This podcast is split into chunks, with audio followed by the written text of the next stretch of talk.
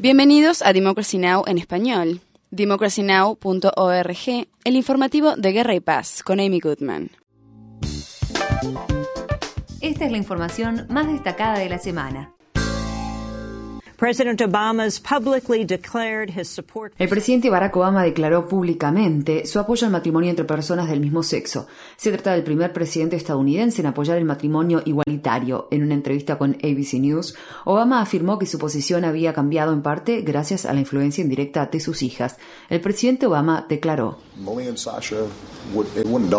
Mal y Sasha no conciben que los padres de sus amigos sean tratados de forma diferente. No tiene sentido para ellas y sinceramente es el tipo de cosas que provoca un cambio de perspectiva.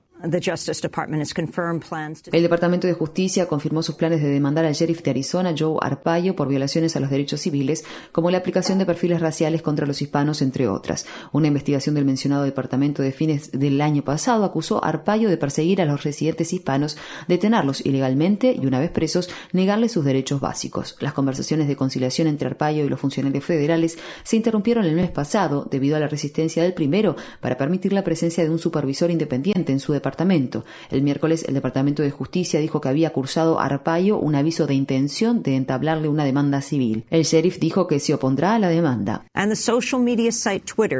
Y la red social Twitter está impugnando una orden judicial que le exige la divulgación de la información de la cuenta e historial de mensajes de un activista de Occupy Wall Street.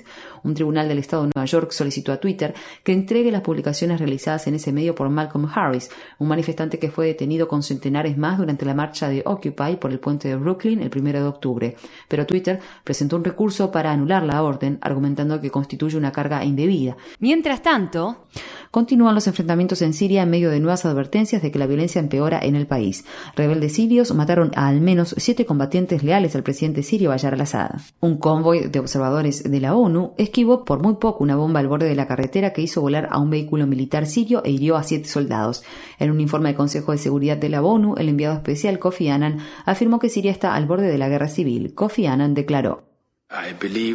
Creo que la misión de supervisión de la ONU posiblemente sea la última oportunidad que pueda estabilizar al país y estoy seguro de que no les estoy revelando nada nuevo al decirles que hay una gran preocupación de que el país pueda sumergirse en una guerra civil y las repercusiones de ello son aterradoras. No podemos permitir que suceda. Al menos cinco personas murieron en un aparente ataque con misil estadounidense en el sur de Yemen. Funcionarios yemeníes afirmaron que las víctimas eran militantes del bastión del Har de Al-Qaeda. Mientras tanto, el Pentágono confirmó que enviará a entrenadores militares y fuerzas de operaciones especiales a Yemen para que trabajen con las Fuerzas Armadas yemeníes. Esta semana se reveló que la CIA impidió una conspiración para realizar un atentado con bomba que se había originado en Yemen con ayuda de un informante saudí que actuaba como doble agente.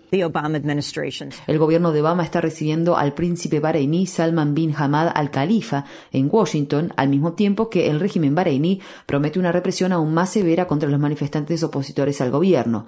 La secretaria de Estado Hillary Clinton apareció junto a al Khalifa y no mencionó directamente la represión de las manifestaciones, sino que únicamente hizo referencia a los asuntos internos de Bahrein.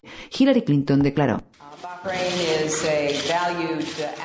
Bahrein es un aliado valioso de Estados Unidos. Somos socios en muchos asuntos importantes que nos preocupan a ambos países y también a la región y al mundo. Estoy deseando tener la oportunidad de hablar con Su Alteza Real sobre una cantidad de asuntos tanto internos como externos de Bahrein y poder comprender mejor los esfuerzos actuales que está haciendo el gobierno de ese país. Entonces, nuevamente, Su Alteza Real, bienvenido a Estados Unidos. En otras noticias, el creciente movimiento opositor a las medidas de austeridad en Europa recibió un gran impulso este fin de semana tras la derrota del presidente francés Nicolas Sarkozy y la derrota de dos de los partidos políticos más grandes de Grecia. En Francia, François Hollande se convertirá en el primer presidente socialista de Francia desde 1995. Hollande declaró.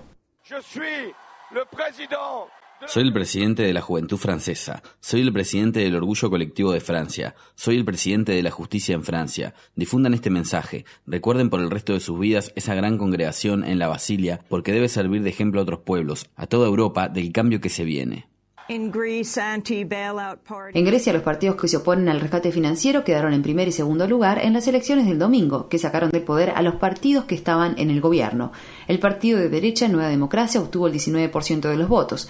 La coalición de la izquierda radical, o Syriza, quedó en segundo lugar. Un analista griego le dijo al Financial Times, en tan solo una noche estamos asistiendo a un gran cambio generacional. Para mayor información, visita nuestro sitio web www.democracynow.org barra es. Infórmate bien.